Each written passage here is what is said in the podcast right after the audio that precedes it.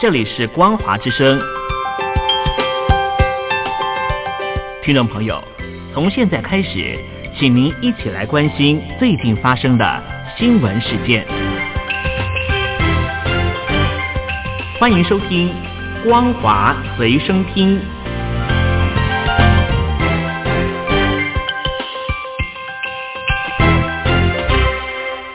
的听众朋友，大家好，欢迎收听光华随身听，我是黄轩。今天是中华民国一百零九年二月三号，星期一，带大家来关心重要的新闻讯息。美国疾病管制及预防中心日前宣布，美国境内首起的武汉肺炎确诊病例出现在西雅图。这名病患住院并接受实验性的药物治疗，发病十二天后，健康情况已经好转。这位有武汉旅游史的三十五岁男子，在一月十五号返回美国之后，十九号到西雅图市郊的普罗维斯登医疗中心接受治疗。当时他已经咳嗽四天，有轻微的发烧。而美国疾病管制及预防中心在二十一号宣布，这一起是美国境内二零一九新型冠状病毒的首起确诊病例。而这名男子住院八天之后，身体健康状况已经逐渐改善。医疗团队记录这名男子的治疗过程，发表在三十一号出版的《新英格兰医学杂志》。普罗维斯登医疗中心的医师库克表示，这篇论文相当技术性，但给大众的讯息是医生成功治愈了美国首起新型冠状病毒的确诊案例。论文指出，这名男子在确诊后的第四天，尽管症状轻微，体内的病毒指数高。到了住院第七以及第八天，男子的体内的病毒指数降低，身体呈现良好的状态。严重特殊传染性肺炎，武汉肺炎疫情严峻。武汉大学人民医院和中国科学院武汉病毒研究所联合研究发现，在新型肺炎病患的粪便和肛门拭子的检体里，发现新型冠状病毒核酸检测呈现阳性。研究团队提出，除了飞沫接触传播，病毒还存在一定的粪口传播。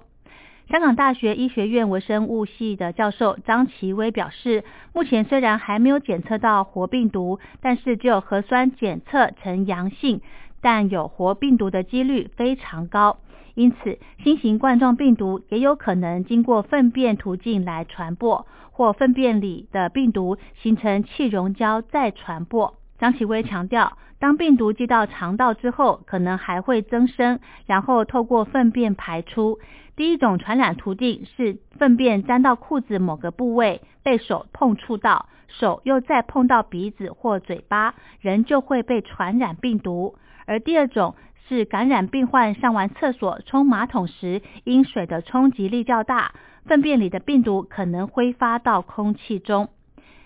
张其威说：“以前只是告诉大家要戴口罩、勤洗手，要对桌椅、床进行消毒。现在可能要增加对厕所、马桶来做消毒。”中国大陆忙于对抗严重特殊传染性肺炎的时候，传出湖南省发生家禽 H5N1 亚型高致病性禽流感疫情。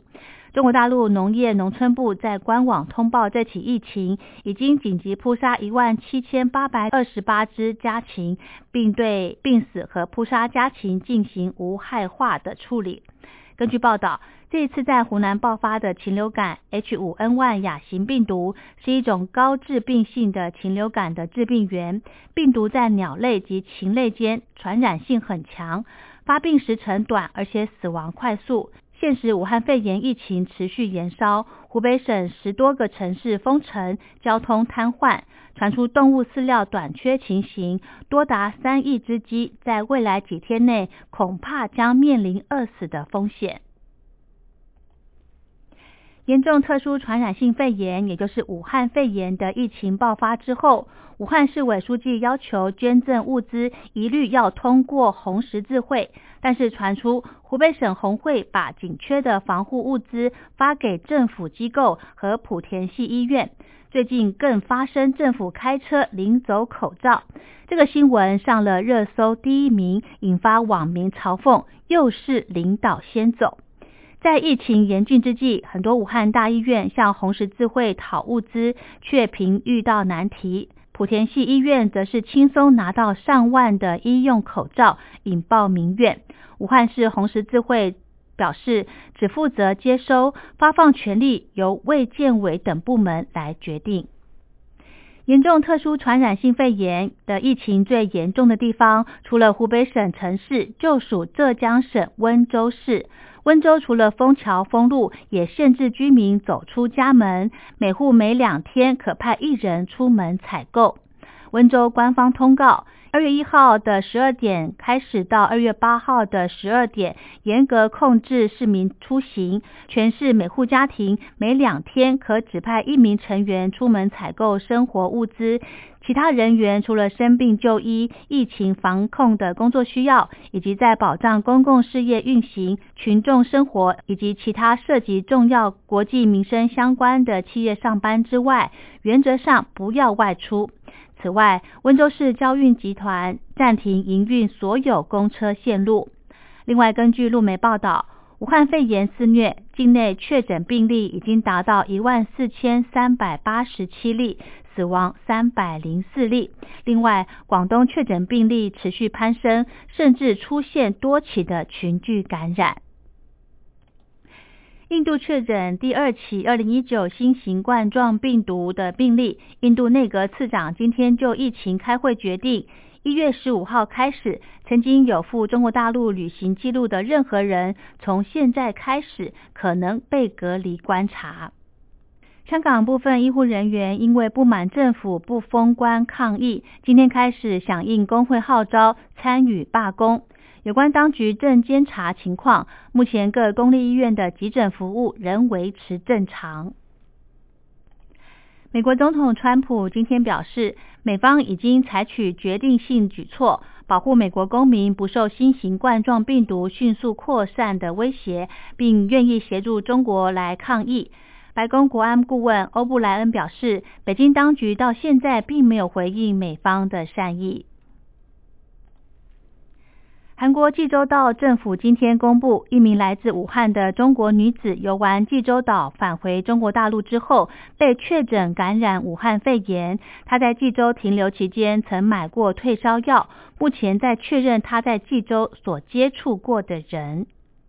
美国篮球明星 Kobe Bryant 意外过世一周，七天内各地球迷涌向湖人主场，广场上堆满鲜花、蜡烛、海报以及篮球等追思 Kobe。从今天开始整理归类之后，将交给 Kobe 的家人。武汉肺炎疫情扩散之下，韩国决定禁止韩中两国人民以旅游目的的互访，禁止访问过中国湖北的外国人访韩。至于是否扩及来自中国大陆全境的外国人禁止入境，韩国的医疗界呼声高涨。中国大陆四川省成都市青白江区今天凌晨发生瑞士规模五点一的地震。震源深度二十一公里，当地许多网友分享震感强烈，目前尚未有伤亡的消息传出。中研院示警，武汉肺炎病毒有变。广传的三大特性，恐怕会演变为常态传染病。也就是说，未来即使疫情暂时绝迹，都可能卷土重来。科学家最担心的是，武汉肺炎变成像流感一样，每年都会来一次。如果台湾现在不开发检测试剂、药物或者是疫苗，来建立自主的抗疫能力，未来肯定会后悔。好的，以上就是今天的光华随身听，感谢您的收听，我们下次再会。